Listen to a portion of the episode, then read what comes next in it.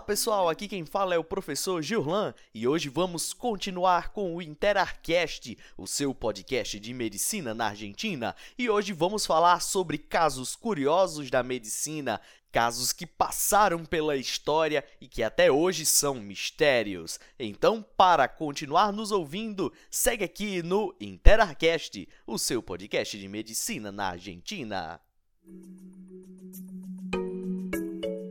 Já parou para imaginar se os seus dentes explodissem? Pois é, há 200 anos atrás, um clérigo da Pensilvânia, nos Estados Unidos, começou a sentir uma dor de dentes insuportável e, fora de si, fez de tudo para aliviar a dor, correu pelo jardim como um animal enfurecido, bateu a cabeça no chão, mergulhou seu rosto em água gelada. Infelizmente, todas essas tentativas foram em vão. Então, na manhã seguinte, esse clérigo andava de um lado para o outro do seu escritório, segurando a mandíbula, quando de repente um estrondo agudo, como um disparo de uma pistola, rompeu seu dente em pedaços, aliviando a dor na hora. E estranhamente, a explosão do dente do sacerdote foi o começo de uma epidemia de dentes explosivos que eventualmente seria descrita numa revista especializada com um título chamativo na época de Explosão de Dentes com um informe em áudio. Outro caso na mesma época foi onde a dor de dentes de uma mulher jovem que acabou terminando de maneira espetacular quando seu molar estalou com tamanha violência que quase a derrubou, ensurdecendo-a por várias semanas.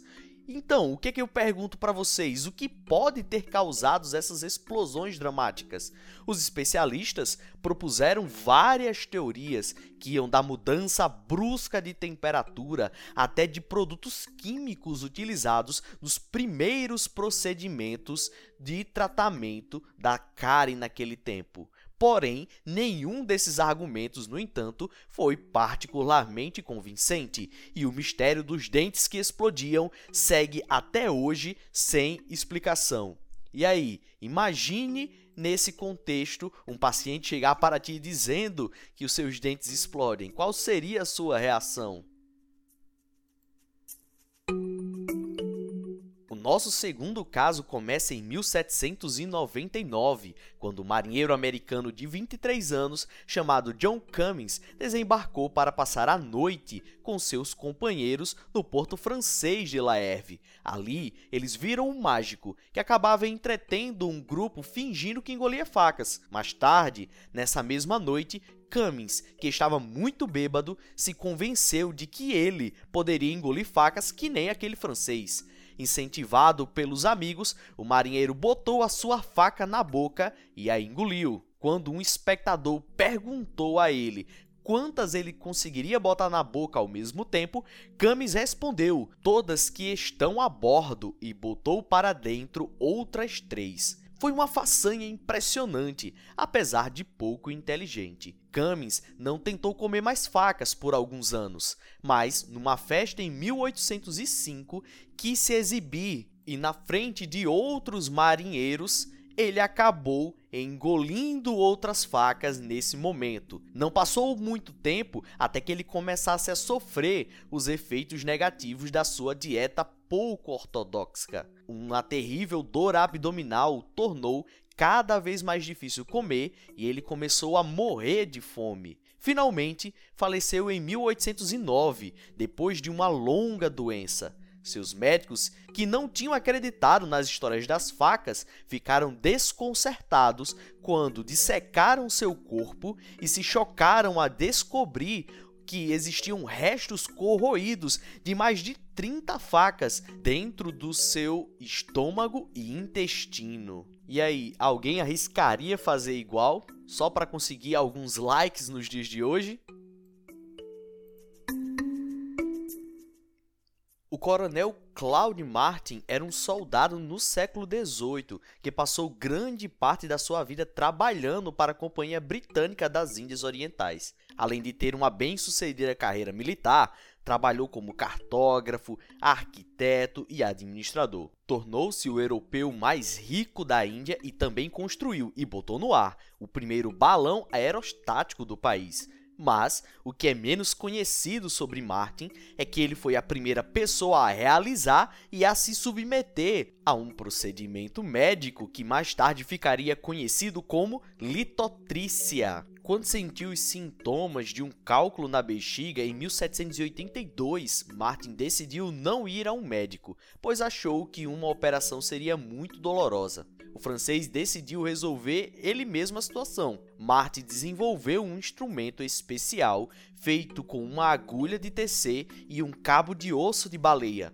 Ele inseriu esse instrumento na sua própria ureta até atingir a bexiga e raspou as pedras pouco a pouco. O coronel repetiu esse horrível procedimento até 12 vezes por dia durante seis meses. Surpreendentemente, funcionou. Ao final desse período, os sintomas tinham desaparecido. 50 anos depois, algo muito similar à técnica de Martin se tornou um método padrão para o tratamento de cálculos na bexiga, graças à pesquisa pioneira de cirurgiões de Paris, que aparentemente desconheciam o feito do coronel. E aí, alguém com coragem para fazer a mesma coisa que o coronel e fazer testes e uma autocirurgia? Nosso último caso fica para o dia 15 de agosto de 1737, quando o jovem chamado Samuel Woods estava trabalhando num dos moinhos de vento nas Ilhas dos Cães, em Londres. Caminhando distraído, em busca de um saco de milho, não se deu conta que tinha uma corda pendurada no seu corpo. Ao passar em frente uma das grandes rodas de madeira, a corda ficou presa na engrenagem e, antes de saber o que estava acontecendo, Wood voou pelo ar e caiu no chão. Ao se levantar, Wood não sentiu dor, só um formigamento no ombro direito. Olhou para cima e viu um objeto enganchado na roda, um braço amputado, o seu braço, e daí se deu conta e ficou horrorizado. Mostrando uma compostura admirável, conseguiu caminhar até a casa mais próxima para pedir ajuda. Perder uma extremidade não é algo tão trivial. A lesão foi tão drástica que os médicos que o trataram temiam um final trágico, mas se surpreenderam ao ver que o braço havia sido arrancado de forma tão limpa que o paciente não corria risco de morrer. Wood se recuperou em semanas e se tornou uma espécie de celebridade. Os bares vendiam imagens do homem que havia sobrevivido após um moinho de vento arrancar o seu braço. Em novembro de 1737, três meses depois do acidente, Samuel foi levado a cientistas como uma curiosidade viva, com seu braço amputado, agora conservado em álcool, que também foi apresentado aos mesmos cientistas. E aí, galera, vocês conseguiriam ter essa coragem? Vocês acham que isso é possível? Estudem o caso, vejam o que vocês podem fazer, beleza?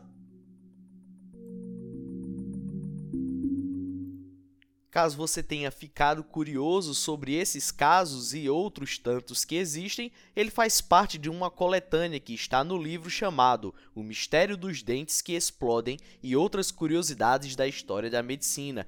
Ele, que é ex-repórter da BBC da Inglaterra. Então, caso você queira, fica aí a dica de leitura, beleza?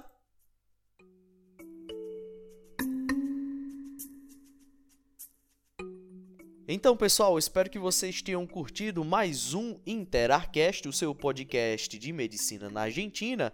Peço para que vocês curtam, compartilhem todo o nosso trabalho para que cheguem a mais pessoas, para que todo esse conteúdo possa ser distribuído. Lembre-se, ele é gratuito para qualquer pessoa, beleza?